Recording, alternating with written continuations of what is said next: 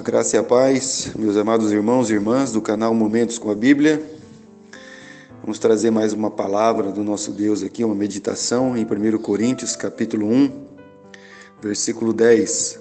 Rogo-vos, irmãos, pelo nome do nosso Senhor Jesus Cristo, que faleis todos a mesma coisa, e que não haja entre vós divisões, antes sejais inteiramente unidos na mesma disposição mental e no mesmo parecer.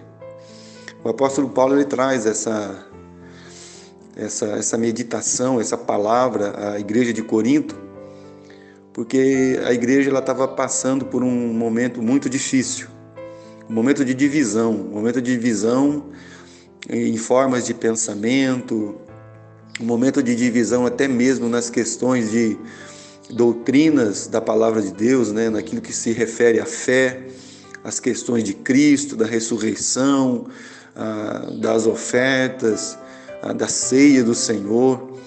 E essa divisão, né, por ah, terem muitos mestres, né, ele dizer um é de Paulo, um é de Apolo, um é de Cefas, outro é de Cristo. Então isso traz assim uma confusão mental mesmo para a vida do cristão.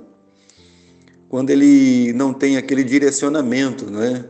Ah, quando Jesus ele diz ah, lá em Mateus, né, que nós não devemos, não temos como servir a dois senhores. Você vai amar um e desprezar o outro. Jesus ele também fala no Evangelho de Mateus que nem mesmo o reino do diabo ele é dividido. Quando a nossa mente está dividida, o nosso coração está dividido, então uma casa não se subsiste, um reino não se subsiste, uma família não se subsiste. A alma ela fica confusa e perturbada dentro das suas divisões. Então Paulo ele clama, né? Ele tem um rogo aqui no versículo 10. Rogo-vos, irmãos, pelo nome do nosso Senhor Jesus Cristo, que faleis todos a mesma coisa, e que não haja entre vós divisões. Né? Então essa divisão ela causa uma, uma grande perturbação, não somente para a alma de maneira é, individual, mas também no coletivo da igreja. Quantos problemas a igreja de Coríntio ela tinha pelo fato dessas divisões dentro da igreja, né, dentro do corpo de Cristo. E como também cada membro dessa igreja sofria as consequências dessa divisão.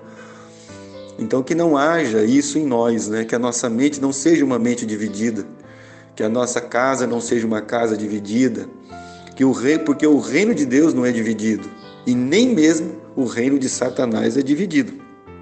Antes, sejais inteiramente unidos na mesma disposição mental e no mesmo parecer. Então, o apóstolo Paulo ele diz que ah, nós devemos caminhar. Eu prossigo, né? Ele diz, eu prossigo para o alvo.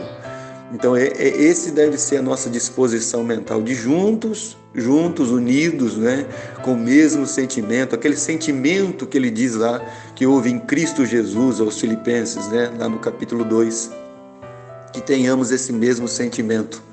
Que Deus nos abençoe, que Deus nos guie mesmo dentro da sua vontade e da sua verdade.